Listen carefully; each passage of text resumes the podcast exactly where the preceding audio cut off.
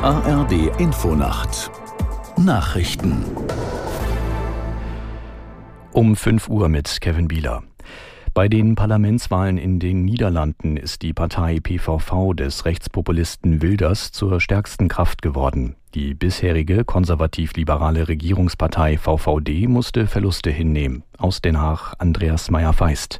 Geert Wilders gibt sich zuversichtlich und siegesgewiss. Er werde Premierminister aller Niederländer sein, egal woher sie kommen. Er wolle nicht über Moscheen und Korane sprechen, deren Verbote er zeitweise gefordert hatte. Inhaltlich werde er eine Agenda der Hoffnung verfolgen und sich für einen Asylstopp einsetzen. Sein Megasieg müssten auch andere Parteien respektieren. Wilders strebt jetzt eine Koalition mit der bisherigen konservativ-liberalen Regierungspartei VVD des scheidenden Premiers Mark Rutte an. Die ersten von der radikal-islamischen Hamas verschleppten Geiseln werden nach israelischen Angaben nicht vor Freitag freikommen. Ursprünglich war damit bereits für heute gerechnet worden. Regierungschef Netanyahu verteidigte die Vereinbarung mit, den, mit der islamistischen Hamas als richtige Entscheidung. Aus Tel Aviv Björn Dake. Israels Ministerpräsident verteidigt, dass palästinensische Häftlinge aus israelischen Gefängnissen freikommen. Es handelte sich nicht um Mörder. Netanyahu reagiert damit auf die Kritik seiner ultrarechten Koalitionspartner, die einen Gefangenenaustausch kritisch sehen.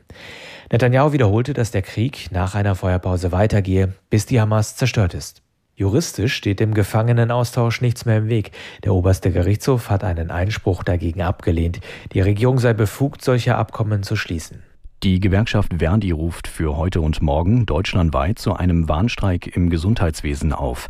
Dabei sollen vor allem Beschäftigte aller Universitätskliniken, in denen der Ländertarifvertrag gilt, ihre Arbeit niederlegen. Verdi fordert für Angestellte im öffentlichen Dienst der Länder eine Einkommenserhöhung um 10,5 Prozent, mindestens aber 500 Euro. Zusätzlich fordern sie eine Vertragsmindestlaufzeit von zwölf Monaten und eine unbefristete Übernahme von Auszubildenden.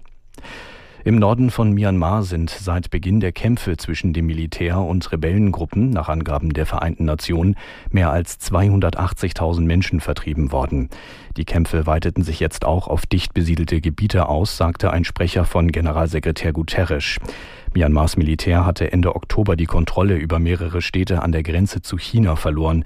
Die Angriffe der Rebellen sind die größte Herausforderung für die Junta, seit sie 2021 in einem Putsch die Macht übernahm. Das waren die Nachrichten. Das Wetter in Deutschland am Tage im Süden meist trocken, im Norden teils kräftige Schauer 2 bis 13 Grad, in der Nordhälfte stürmisch. Am Freitag unbeständiges Schauerwetter, teils mit Graupel, im Bergland auch Schnee 4 bis 9 Grad. Am Sonnabend im Norden zeitweise heiter, sonst wiederholt Schauer 1 bis 8, 1 bis 8 Grad. Es ist 15.03 Uhr.